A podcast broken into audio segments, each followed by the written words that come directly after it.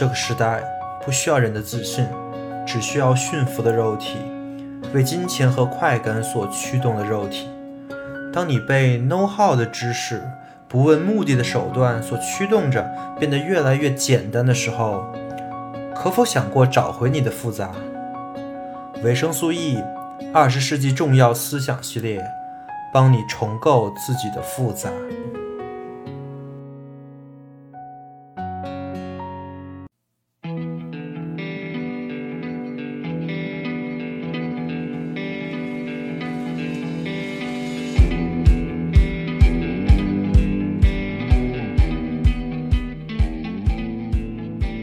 欢迎收听维生素 E 经济学系列。前两期经济学系列，我们讲述了熊彼特的经济理论原理，了解了站在社会发展视角上的熊彼特理论。而正如熊彼特所说，我们现在所处的时代是一个商业社会统御一切的时代，是发达的资本主义的时代。同时，熊彼特没有预言的是。因为互联网等等产业的发展以及个人的财富增长，这个时代每个人又都是企业家和资本家。而在这个时代，每个个体应该如何生活？熊彼特的理论对我们的个体有什么指导意义？本期我们来站在个体这个微观的视角，来重新审视经济发展理论，为每个人给出一个熊彼特意义上的良好生活方式。希望本期对你有所帮助。吞着绝望。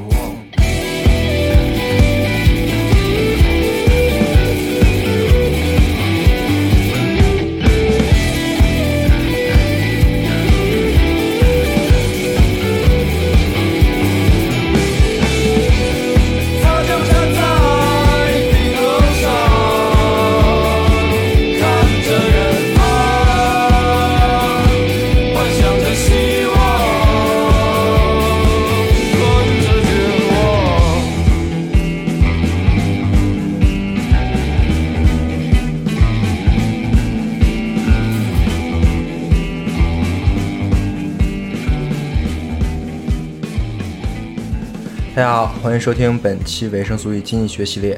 本期呢是熊彼特的最后一期了，呃，之后也会做一个熊彼特的全集出来啊，就跟汉娜阿伦特那个系列一样啊，希望大家收听。而在这一期，我其实想讲的东西呢，是更偏现实的。其实我也想学一下小野老师饭店二点零的康德那个系列啊，就它是一篇理论，一篇现实这么讲的。那我之前也一直在讲理论，我也希望按照它这个架构来，我们来讲一些跟现实生活更贴近的内容。本来我没想讲。这一期啊，其实想把熊彼特系列用那两期就结束了的，但是后来觉得不行，原因有两点。第一点呢，就是我上期讲完之后觉得还不太够，就有很多东西呢我没有真正的讲到。然后，但这些东西呢，就是我真的是非常想讲的，是我讲熊彼特整个理论的一个核心动力啊。那没讲够肯定又不行啊，啊，这是一个。另外还有一个原因就是，我最近发现我有很多周围的朋友啊，以及维生素 E 的很多听众，都会对我们现在这个社会，尤其是以商品社会为主导的这个形式，感受到了非常的失望，甚至有一些朋友已经有一种厌恶、厌恶商业的那种厌恶症的感觉了。当然啊，这跟我们对很多消费主义的批判啊，也是分不开的。哦，我们见过很多对消费主义的批判，尤其是对商品世界的这些问题的批判，其中有很多说的很有道理啊，但其实也有很多完全是为了批判而批判的扯淡。这些对。商品社会没什么道理的肤浅的这些批判，也可能导致了我刚才说的那些现象，就导致了我有一些朋友以及有一些听众对整个商品社会的失望以及绝望。我其实之前也说过啊。就是维生素 E 的听众的水平都非常的高啊！我在我们讨论群里，其实完全都不需要，就根本不会有那些认为商品社会一点问题都没有的，认为商品社会非常的好，要拥抱消费主义的这个就这一类人啊。呃，我相信大家听维生素 E 的同学应该都都脱离了这个阶段了，这是个好事儿。但是这就很容易陷入到我刚才说的那种情况。但是我同时不认为我们应该对商品社会完全的失望，认为必须有什么其他形式来替代它，或者就消极怠工，在这个社会里找不到做事的方向跟所处的位置。恰恰相反，我讲熊彼特这个系列，熊彼特就是想告诉我们，其实，在商品社会里也有很多的事情是等着我们去做的，应该我们去做，甚至是必须做的。这部分就是我今天要论述的主要内容。所以，我这期其实是主要想讲两个事儿，一个呢就是我们现在所处的这个时代，这个环境到底是什么样的，它有什么样的危险跟机遇；第二个呢就是熊彼特的理论在我们这个现在环境中的伦理学的意义，看看进步，嗯，看看我们能不能尽可能把我们之前讲的那些东西全都串起来，给大家一个良好生活的一个范例。听了这期之后，我相信啊，大家可能会对商品社会，对我们现在的社会的抵触情绪会减少一点吧。可能在这个社会里的生活跟做事也没那么拧巴了。要是有听众能达到这种效果，我这期的目的也就达到了。好的，那我们开始啊，我们先讲一下我们现在的环境。不可否认的是，我们现在的生活环境跟生活方式是向一个不好的方向上去发展的，这个我们都能感觉到吧？要是说前几年我们中国啊，这经济发展还掩还掩盖了很多，就可能已经盖不住的那些资本主义的问题的话，那从今年开始，包括疫情啊等等等等等其他的原因，就导致了我们对未来经济发展的形势也不是很乐观了。那这个时候呢，那些问题可能就会突然的出现，就跟那句古话就是“水退了才知道是在裸泳”是一样的。那这个时候，竭泽而渔的效应可能就会越发的明显了。我相信今年大家或多或少都会感受到这种情况，像前两年喊的狼性啊、九九六啊这些事儿已经不是事儿了，是吧？已经是常态了。而这种力量呢越大，跟它抵触的力量其实也就越大。这个我们也很能知道，所以我非常能理解很多朋友现在就开始消极怠工了，对吧？开始反对商业社会，因为呃，就觉得这种九九六啊，这种这种跟人去拼权力、拼狼性的这种事情太蠢了，所以我干脆我不干了啊。呃，当然，你反对商业社会。也不是一个人反对就能行的，对吧？而且现在其实你要是这么干的话，其实是跟我们整个的风潮跟国家所倡导的事情是相反的。你看，国家现在为了提振经济，也在发消费券，是吧？当然，为啥消费券你发消费券就可以提振经济了，就可以使经济增长了？哎，这就是我们马上要下一期吧，下一期经济学理论要讲到的凯恩斯的内容了。呃，这回不理解没关系啊，之后就能理解。不过在熊彼特在这看，消这种行为完全不能提振经济，对吧？只有促进创新才可以使经济发展。这到到那个时候，到我们讲凯恩斯的时候，我们也会把凯恩斯的理论跟熊彼特理论做一个对比，做一个系统的论述。那一方面呢，就是狼性九九六、急功近利、竭泽而渔的一个大环境；另外一方面呢，就是消极怠工、消极反抗的个体选择。身处于这两方面生活方式里生活的人啊，其实你很难想象会有一个良好的生活，对吧？根据我的经验，外部压力越大的时候啊。对自身的要求也就会越低，生活中也就会更多的选择那些简单的方式，就比如说买买买呀，累了就去看看肥皂剧呀，看看烂综艺，好好笑一笑啊，这都是很正常的。因为个体的力量都花都花在跟外界对抗上面了，对吧？所以说你很难想象一个跟领导、老板、同事打了一天的人，回家还能好好看书、看哲学，对吧？我说这话不是给大家找理由啊，是当然这也是我个人见解，不见得是普遍现象，但是应该也有一点道理啊。而这种环境呢，它是一个螺旋的循环，它是一个恶性循环，就是因为我们工作精疲力竭，所以又不得不继续拥抱消费主义，又继续去买买买，啊，因为我们丧失了对抗能力。呃，以至于甚至到我们下班之后也不知道在干什么了。哎，这个我们上期跟通爷的相声节目里，通爷也说了这个现象啊。他们单位很多人就是已经被老板规训到了一个没有自我生活的状态了。但是这也是在当前的一个普遍现象啊。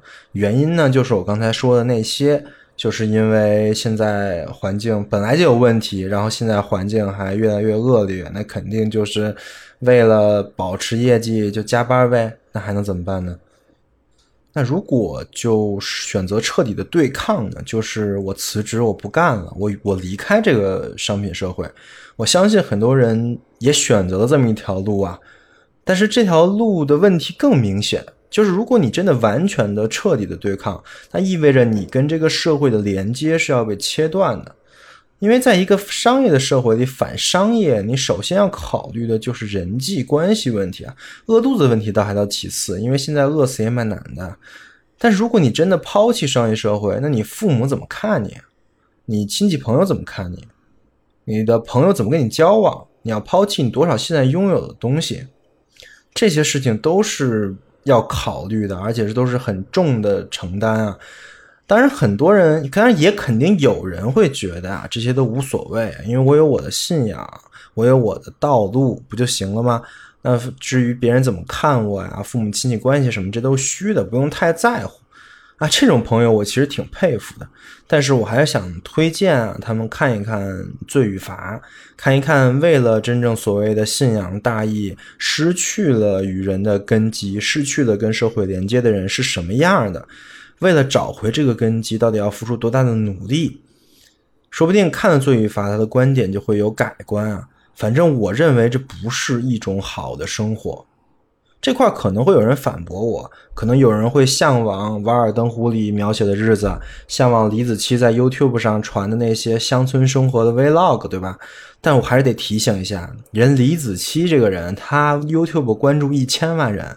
广告费少说一年五千万，人家可真的不是靠种田养家的，人家可完完全全没有抛弃商业社会，相反，他是商业社会的顶尖啊，他是被包装的最精致的那个商品。所以说，我不认为彻底的对抗是一个好生活。那彻底的迎合呢？当然，很有很很多人，更多的人选择的是彻底的迎合，不就是九九六吗？就等我当了领导，我天天早回家，对吧？我现在先忍忍，这样想的人特别多啊。这其实是我们所有中国人都有过的一种想法，因为我们所有人都经历高考，对吧？只要是经历高考的，就肯定会被教育过，就这几年时间，你先努努力，先忍一忍，高考之后考一个好成绩，大学就随便玩了，对吧？就因为这句话，我们全体的国人都主动迎合着学那些既未必是真理，也也未必对人生有益处的所谓的知识，并在这个游戏里用那个考试成绩来作为一个标榜来比高低。这其实是跟现在我们面临的工作、商业社会的情况是如出一辙啊，不是吗？我当小镇做题家，跟我当九九六程序员，这两个游戏的结构是非常类似的。我说这个就是想说，我们大家都是被这么从小教育过来的。那现在有这么多人去拥抱九九六，去修福报，那很容易理解，对吧？那这种方式就能获得好生活了吗？我想，我想对大绝大部分来人来说是不可能的。原因很简单啊，就是这种上上的螺旋、权力的结构，这可真是战战兢兢、没有尽头的。任何说你高考了之后就解放了这种话，我们过来人都知道这是屁话，对吧？怎么可能解放？你玩这个游戏，你一辈子进去了就出不来。于是很多人就用财富自由啊、提前退休啊这些事情来做自我安慰，意思就是说我努力到财富自由的那一刻，我不就出来了，对吧？我就不用跟这帮人拼了，我就去周游世界了，对吧？哎，现在财富自由好像第一个想到的就是周游世界啊。我相信，愿意现在愿意九九六的朋友们，现十有八九都是类似的想法。那我可以反问，对吧？就是你这个财富自由就解放了，跟小时候说的那个考上好大学就解放了，这个有啥本质区别啊？你先不说能不能做到，本身这个问题，这个命题就是虚伪的，是个不存在一个事儿。那你财富自由，你就不是人啦，你就不生活啦，你就不面临这些事情了吗？这是不可能的，对吧？那这就是我们面临的现状了。我总结一下啊，我们现在生活在一个资本主义后期的时代，经济增长呢已经不再有保证了，竭泽而渔的现象也不断出现，人性跟狼性在这个社会里在不断的对抗。摆在所有人面前的呢，呃，都有三条路。第一条呢是维持现状，然后被消费主义蚕食；第二条呢就是拒绝商业社会，我断了跟这世界的联系；第三条呢就是积极投身狼性思维，期望所谓的财富自由。这三条路啊，不管怎么选，你听上去跟良好生活这四个字差距都有点远。但是听着有点绝望，对不对？那生活在这个时代就没有希望了吗？其实也不尽然啊，因为我们这个时代还有一个特点，这个特点非常的特别，是之前所有的年代都没有的。那我们就可以利用这个时代特点来做出点事出来。这个特点呢，就是我们今天这期的标题：我们生活在一个人人都可以是企业家和资本家的时代。你可能会嗤之以鼻啊，这怎么可能呢？对，现在听众们可能有很多是学生，自然谈不上企业家，对吧？那有很多工作的朋友，多半也都是职员，给别人打工的，自然也谈不上企业家。那资本家就更别提了呀，大家都好像存款都没有到那个数啊，所以这话不是笑话吗？那还真不是。因为如果你听了我讲熊彼特理论的那两期，你就会明白我在说什么。这些企业家不是指真正开公司的，是指用旧的元素组合出新的产品、新形式、新渠道的那些人。而资本家呢，也不是有好多钱的，而是能慧眼识出企业家的能力，为企业家提供生产要素、供其创新的人。在熊彼特这里啊，这两类人才推动了整个经济的发展，推动了资本主义的不断进步，推动了所有人都能用上原来昂贵的消费品跟服务，推动了资本主义最后蜕变为社会主义。在熊彼特的时代，这两类人可能是万中无一的呀，就是具有特殊能力跟特殊视角的人。但是在我们这个时代，情况可能会有一点点不同。原因很简单，就是我们现在批判了那么久的互联网，说互联网这也不好，那也不好。但互联网就有这一点好，就是它把信息跟人的距离拉得很近。每个人只要能连上互联网，就能获取到几乎这个世界上所有知识、技能，以及向这个世界发出自己的声音。注意，我这里说的是是互联网啊，是 Internet。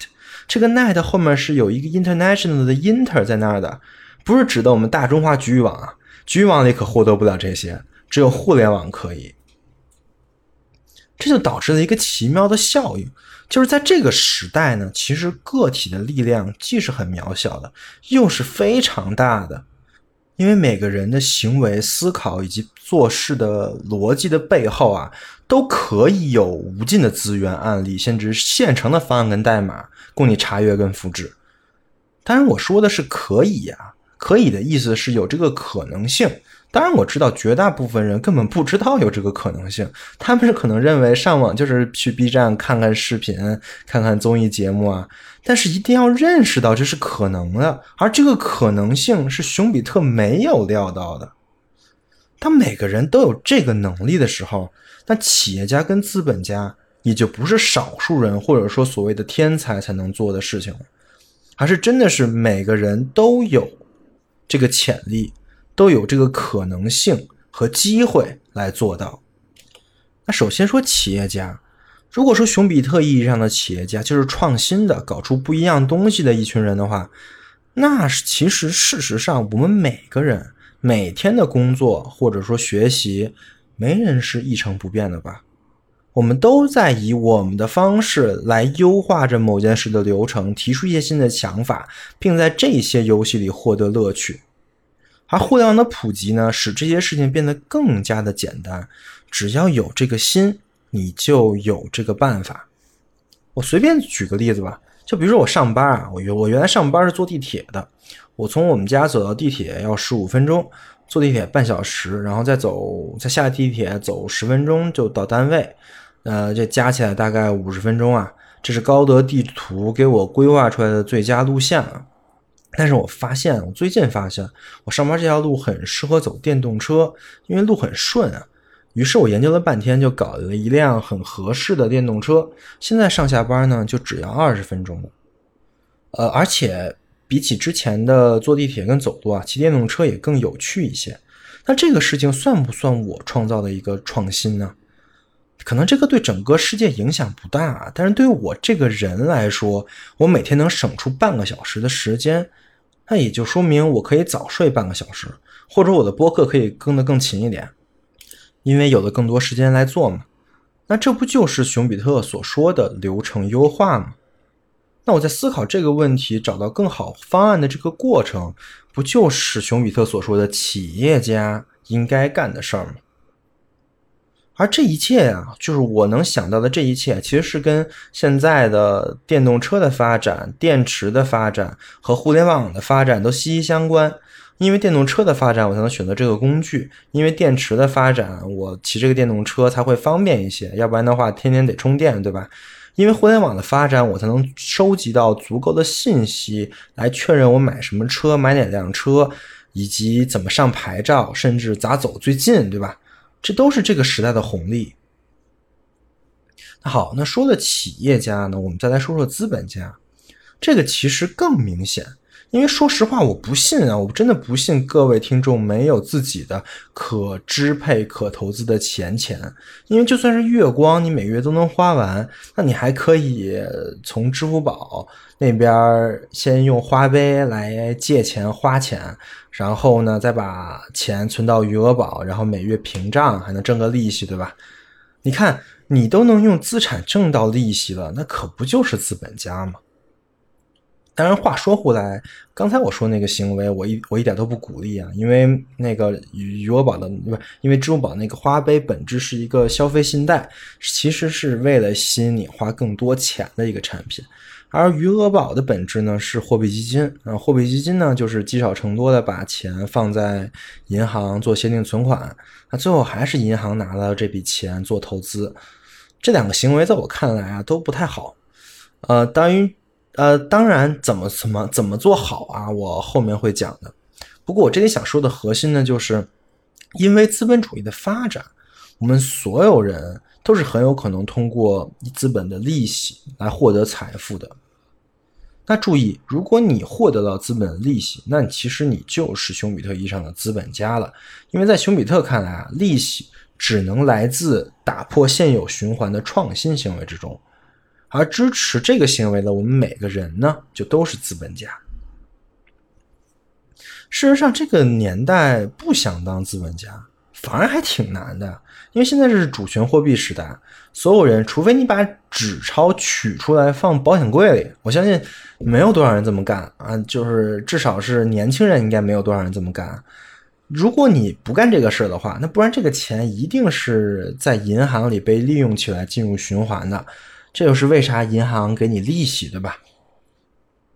好，那经过刚才的分析，我想大家应该都明白了，我为什么说这个时代是人人都是企业家跟资本家的时代。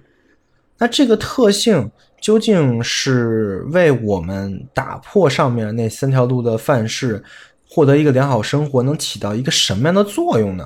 这个特性又能给我们在当代商业社会的生活中获得什么样的启示呢？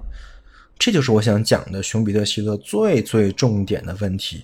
可以说，我讲熊彼特理论啊，就是为了这个问题。熊彼特其实明明白白的告诉我们了，应该如何在商业社会生活。他给了我们一个路标。在熊彼特的理论里，我们能找到几件很重要的事儿。首先，就是我们绝对不应该放弃商业社会。商业社会再有问题，消费主义再腐蚀人心，再使人变得虚浮，但是有一件事是熊彼特指出来的，是对商业社会存在的最最合有力的合理性辩护。这件事情就是，商业社会确实使最底层的人获益了，商业社会拉近了人与人物质生活的差距，而随着商业社会的不断发展，它会不断的拉近这个差距。这个是我们上一期的内容，对吧？熊彼特举了路易十四的牙医的例子，跟伊丽莎白女王的丝袜的例子，真的非常形象且可信的说明了这一点。这是显而易见的事实。当然，肯定会有人说：“哎，我就没觉得。你看这几年中国经济发展增速那么高，我工资一点没涨，物价倒是飞涨啊！”这当然是有可能的。为什么呢？因为 GDP 的增长跟熊彼特意义上的经济增长。它不是一回事儿啊！GDP 是主权货币时代最有意思的数字游戏，而熊彼特想说的则是扎扎实实的创新引导的社会更替，这里区别可很大，而这区别我马上就讲，特别的重要。那这一点就告诉我们了，就算现在社会贫富差距加剧，整个社会大家在竭泽而渔。但这个事情不是我们放弃商业社会的理由，相反，这才是我们要加快创新的脚步、扎扎实实做事的理由。那认同了这一点呢？那抛弃商会、商业社会的路就封死了。那我们应该拥抱商业社会吗？那按照熊彼特理论来说，我们当然应该，对吧？我们应该去争当企业家，去 make a difference，对吧？那事实上，我们现在有很多企业都有一种叫价值观的东西，是吧？就在鼓励大家去 make a difference。很多企业家都会这么给员工做洗脑啊，比如说阿里就有一套，当然腾讯也有。但是价值观是价值观，现实是现实。我们会在之后语言哲学那个系列里有一个重要的命题啊，我们现在先讲一下，就叫以言行事，就是话语本身的意义呢，它是不重要的。而话语构成的目的的意义呢，是重要的。那这套价值观下来，最终想让你做的事情呢，是去 make a difference，还是去追求公司业绩？这个区别是非常重要的。有很多领导为了更好的控制属下，把这两件事情说成是一个事儿，但事实上，确实啊，这两个事情在很多情况下也是一致的。但是我们作为个体需要思考的事情是。他们的关系是什么？这才是问题的核心。这个问题就跟我们之前说的 GDP 跟熊彼特意义上的增长的区别是什么，是如出一辙的问题啊。那我们来分析一下，这里其实是有一个很有趣的张力，就是如果你追求的是那个数字，就不管是 GDP 也好啊，公司业绩也好啊，甚至是你个人财富也好啊。那你可能很可能得不到熊彼特意义上的增长，但是如果你追求的是熊彼特的增长，那那个数字最终好像是可以把这些增长给 count 上的，对吧？那也就是说，数字跟增长它有这么一种关系，就是它们是相互关联的，但关联的方式呢又很奇怪，数字反映增长，但又不代表增长。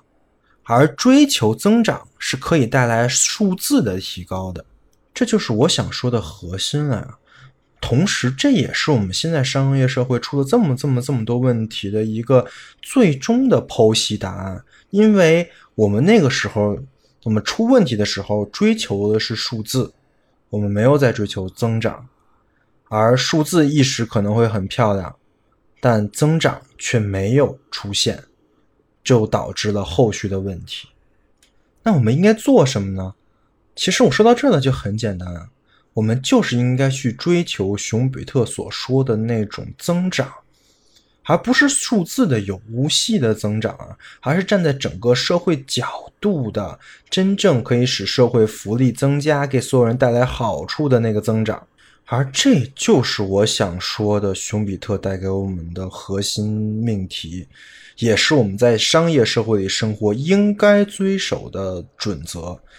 这也是我为什么说这是一个熊彼特是一个伦理学命题啊，因为伦理学就是就是研究人应该做什么、不应该做什么这种问题的学科，对吧？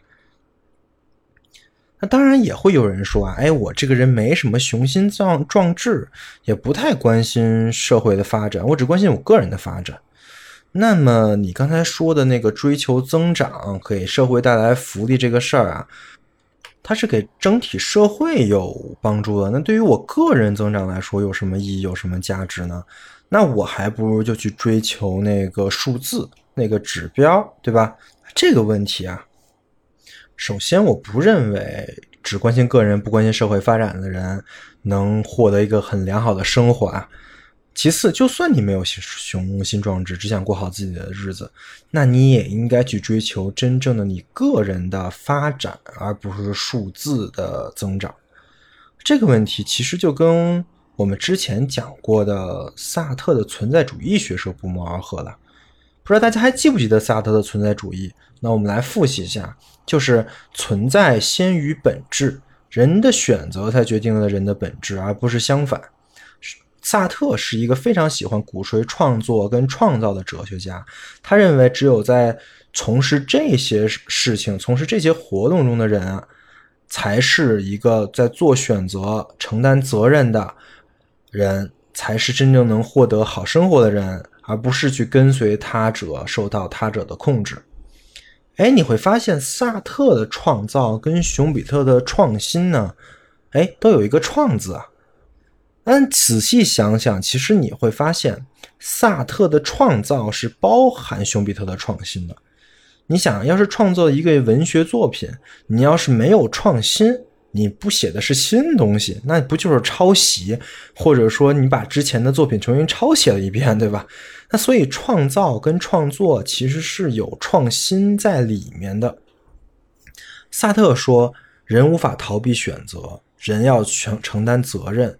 这其实呢，就跟熊彼特说的“企业家要不断打破循环之流，资本家要承担风险才能获得回报”这个内涵是非常的相近的。那一个人如果是在商业社会里生活，追求熊彼特所说的创新，那对个体而言，其实也是萨特意义上的存在，也是可以告别恶心的一种方式。而且对比萨特当一个文学家跟艺术家而言呢，追求在商业社会里追求创新，我认为是这个时代人人都可以做到的，是是一个更好达成追求好生活的一个状态。你看很有趣，对不对？经济学系列跟哲学系列在这一期一种很奇妙的方式连接起来了。那我们总结一下。就是在这个时代，我们现在所处这个时代，是有一个跟往常时代完全不同的机会跟机遇的。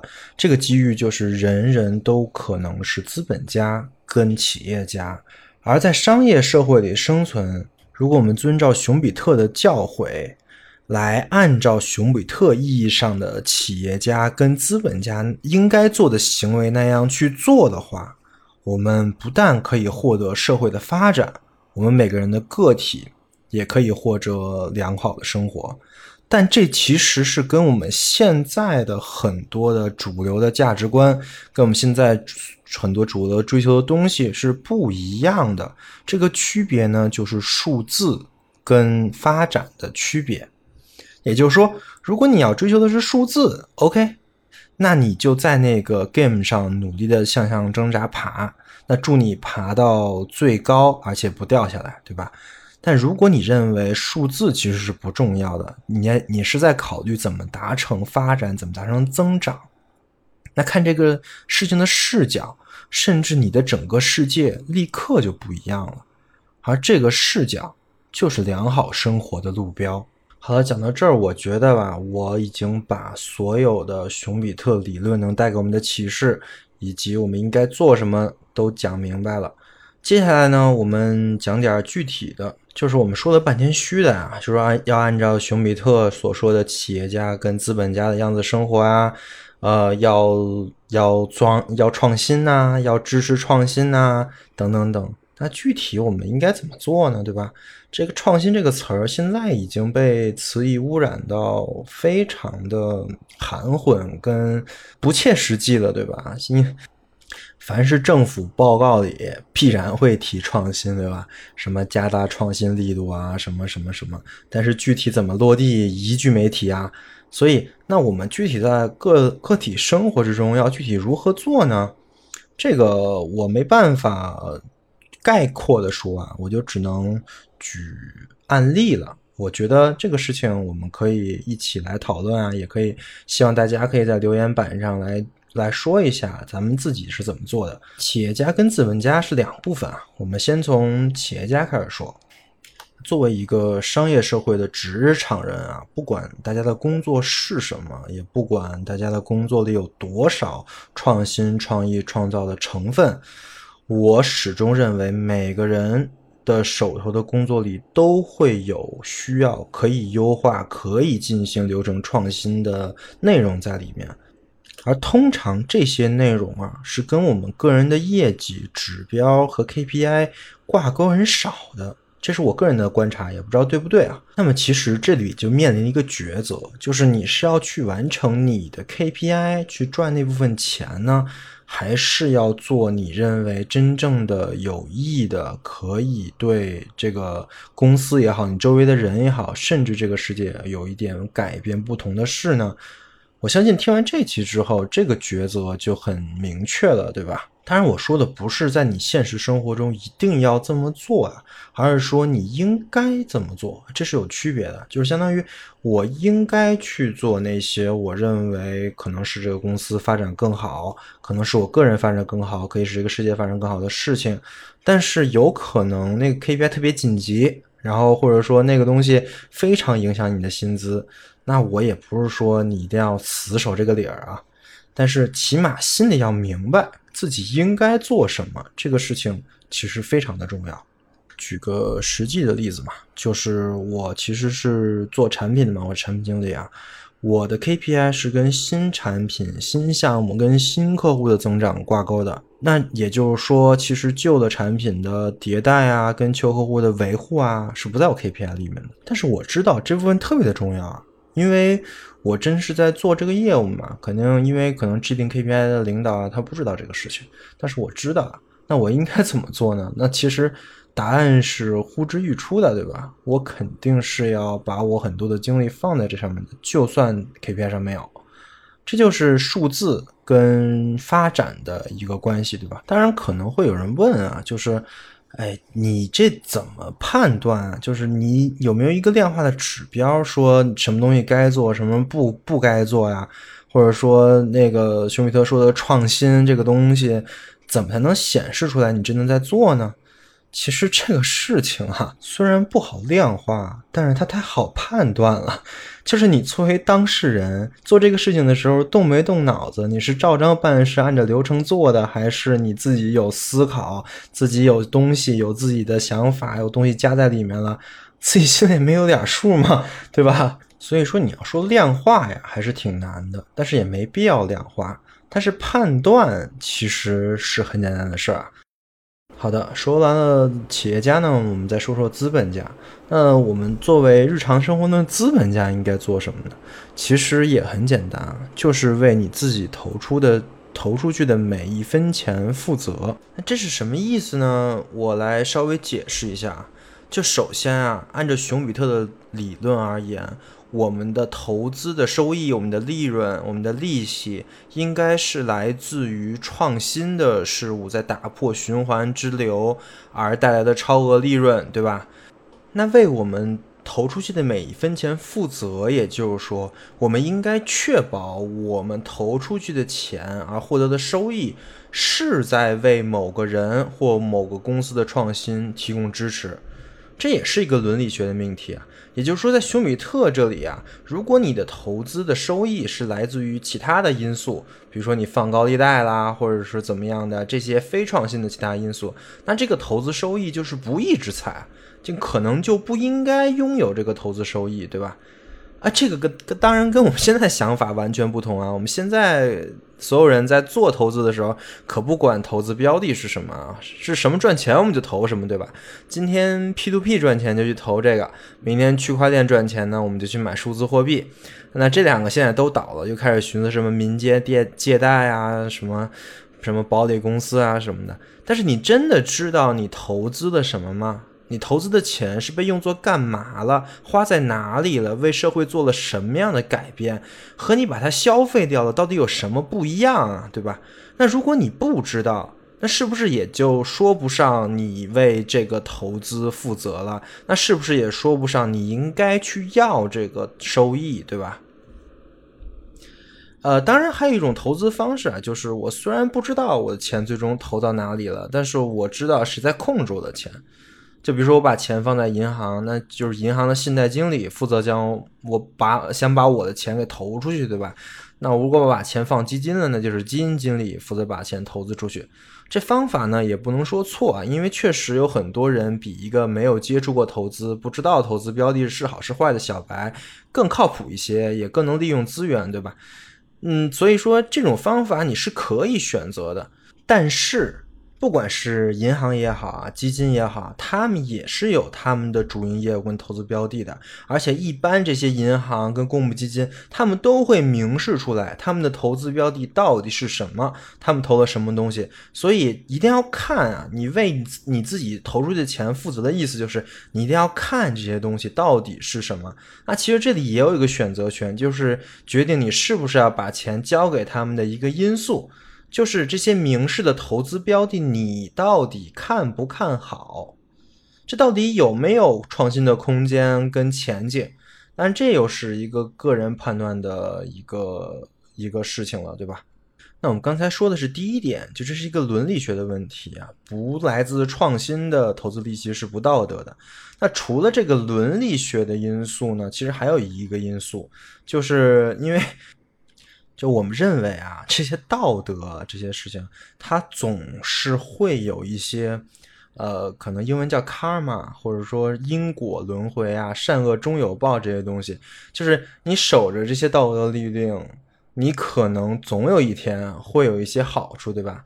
那其实在这里，在熊彼特这里，这个好处是可以证明的。我们刚才说了，收益来自于创新。那么如果说这个收益不来自于创新，那熊彼特也证明了。静态循环里的不来自创新的收益的利息啊，会逐渐消失的。那也就是说，所有不来自创新的利得利差是不持久的。所以，这可能也就是投资唯一的，也是最有效的一个秘诀了。你看，不管是巴菲特也好，还是桥水也好，他们这些著名的投资人跟基金公司的盈利手段，都秉承的是这个观念，就是价值投资。也就是说，你要做投资，不应该去看什么 K 线图啊，做什么技术分析啊，因为没有用；也不应该去搞什么内幕消息啊，利用信息不对称来赚钱，因为它不道德，同时有法律风险。因为道德跟法律永远是绑在一起的，对吧？你要真搞什么内幕消息，可能就进去了，对吧？而投资呢，就应该是看好一个公司或者。行业的发展前景，看好某个特殊项目的未来，或者看好某个人的才能，把自己的资金赌到这里，赌到自己的眼光上来，帮助这个项目、这个人发挥他们的能力，使他们去 make a difference，对吧？你在这里获得到的收益，这样的收益，第一是拿着问心无愧，第二是真的是长长久久啊。最近半泽直树二也在热播啊，就是半泽直树从伊利的银行员变成了证券公司的领导，但其实做的事情还是本质上一样，都是要找到有前景的项目，然后用自己的资金去帮他们一把来获得收益。那这么看来，其实半泽直树这个人就是完完全全的熊彼特笔下的那个资本家。而半泽直树二里有这么一句话，是半泽直呃是半泽直树教他老婆选股票时候说的。他是这么说的：买股票是要带着写情书一样的心情来做的。这句话我觉得是给我们现在当代所有的资本家们，就是人人都是资本家嘛，就给我们共勉啊。虽然你这么做可能在中国的市场，尤尤其是在中国的市场，短期内可能赚不到什么钱。但是你一定要相信时间的力量，相信做正确事情的力量，也相信自己的眼光，以写情书一样的心情来做投资理财吧。这才是，这也是吧，在我们这个时代获得好生活的重要的一部分，就是用自己的资本来为这个世界进行投票。好的，说到这儿，我已经把熊彼特过度解解读的有点过分了啊。不过没关系，我真的认为熊彼特的理论真的，你看我们刚才已经举举出了非常非常实际的，在现实生活中应该怎么去做才能获得好生活的例子，对吧？啊，这些都是我看熊彼特的书来的。当然，它有什么缺陷吗？那太有了，对吧？熊彼特的理论当然不是尽善尽美的，尤其是最大的问题呢，就是他在为商品社会辩护，但是他对商品的这个划分啊，他没有说特别清楚，他他他其实藏起来了。就是我们在第一期的时候讲了，他说我作为一个经济学家，我不考虑这些事儿啊。所以他藏起来了，他没有把这事儿说得很清楚。其实我们现在啊，我们很多人在反商业社会，觉得商业会有各种各样的问题。这问题最大的可能不是来自于商业社会跟增长逻辑本身，可能很多人也没有在质疑商业逻商业社会真的会造成经济增长，会使我们在物质生活上吧会过得更好。但可能最大的问题是来自我们现在商业的这个商业，或者说这个货物商品的这个边界，可能是越来越模糊了，甚至越来越大了。就是现在，其实商品社会最可怕的事情是。什么东西都可以拿来被交易，拿来这个市场上来做价值的转换，对吧？这可能是很多人都受不了，当然我也受不了啊。但这个事情其实是熊彼特的理论不能给我们解决的，就是我们知道我们不应该抛弃商业社会，那我们应不应该让商业商品社会这个逻辑统御一切呢？啊，这个问题呢，其实是我们后边。政治哲学，尤其是哈贝马斯、法兰克福学派，他们的理论里会蕴含着的内容了。当然，我现在也是卖个关子，哎，维生素 E 天天卖关子，已经卖了不知道多少个关子了，都在后面。那反正肯定会讲到的，只要我不停更，一定会讲到的。好的，以上就是本期内容了。也是整个熊彼特系列的一个结束，不知道熊彼特系列有没有给大家带来一些启发？那我们下一个经济学系列呢是要讲凯恩斯的。凯恩斯的经济学视角跟熊彼特是完完全全的不同的，他是宏观经济学的创始人吧，可以说，同时也是。我们当今可能最能接受现在各国 都在用的那套理论的创始人，呃，当然他的理论跟熊彼特有非常多的冲突跟对撞。我们可以在凯恩斯这个章节站在一个崭新的视角，重新来审视经济学、经济的发展以及熊彼特的理论。以上就是本期维生素 E，感谢您的收听。欢迎关注维生素 E 小程序、维生素 E Telegram 频道和添加维生素 E 小助手的微信，来获取播客最新的内容跟相关书籍资料。也可以跟播主进行交流，相关链接都在播客的 Show Note 里面可见。如果您认为播客内容对您有帮助，也相信会对您周围的朋友有一些启发，所以欢迎在各大平台转发节目。好的，广告打完，我们下期再见。